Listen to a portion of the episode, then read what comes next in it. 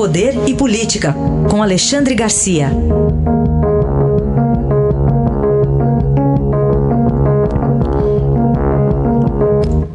Alexandre, bom dia.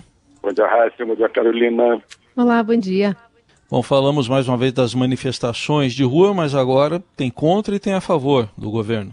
Pois é, tem contra, tem a favor e tem e, e tem confronto, né? Isso aqui é o pior. Tem razão. O, tomara que, que o Ministério Público seja assim o, a água fria nessa fervura, né? O, o, o Procurador-Geral e o presidente da Associação Nacional do Ministério Público estão pedindo que principalmente os três poderes cumpram a Constituição. É uma coisa incrível. Nunca se citou tanto o artigo 5 dos direitos e garantias individuais, que parece que são desconhecidos.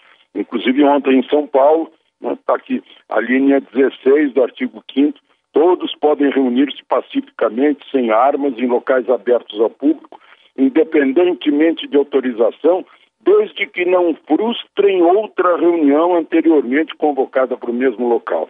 Então, os dois lados, aqui em Brasília tem esses 300, que é uma coisa muito estranha, né, com, com, características até de Ku Klux aparece em São Paulo essa outra manifestação estranha, de camisa preta e punho erguido, fechado para cima também, bem típico, né, é, facilmente identificável. Né, pra, pra, lá em Porto Alegre impediram uma manifestação uh, espontânea. Essas manifestações de domingo têm sido espontâneas, mas aparecem dos dois lados manifestantes organizados. Né?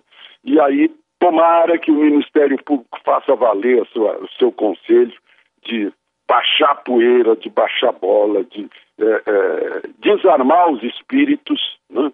porque não é bom isso, não é bom. Não, não há nenhuma possibilidade, zero possibilidade de a intervenção militar, né?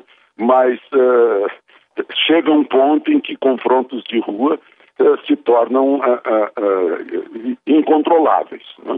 Esse é um problema sério que, com, com o qual a gente tem que conviver e pensar a respeito. Alexandre, surto de infarto também temos no país? Uh, há um surto de infarto registrado nos hospitais do país nesse momento. Por quê? Porque as pessoas ficam em casa com medo de ir para o hospital, estão com dor no peito, estão com sintomas de infarto e não vão. E aí já é tarde. Né? Isso um integrante da Sociedade de Cardiologistas me passou. Né?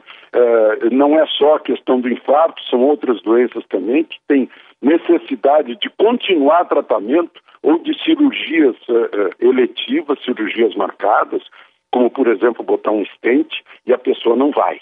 E aí o quadro se agrava. E por outro lado, agrava-se o quadro dos hospitais. Os hospitais privados né? estão com. Uma Santa Casa, por exemplo, está com 30 milhões de prejuízo em abril, né? e vai fechar essa quarentena com 100 milhões de prejuízo, é a estimativa porque estão ociosos, né? As pessoas só vão nos casos de Covid-19, do contrário, ficam em casa temerosos de contaminação. Aí está Alexandre Garcia, que volta amanhã ao Jornal Dourado. Obrigado. Até amanhã. Até amanhã.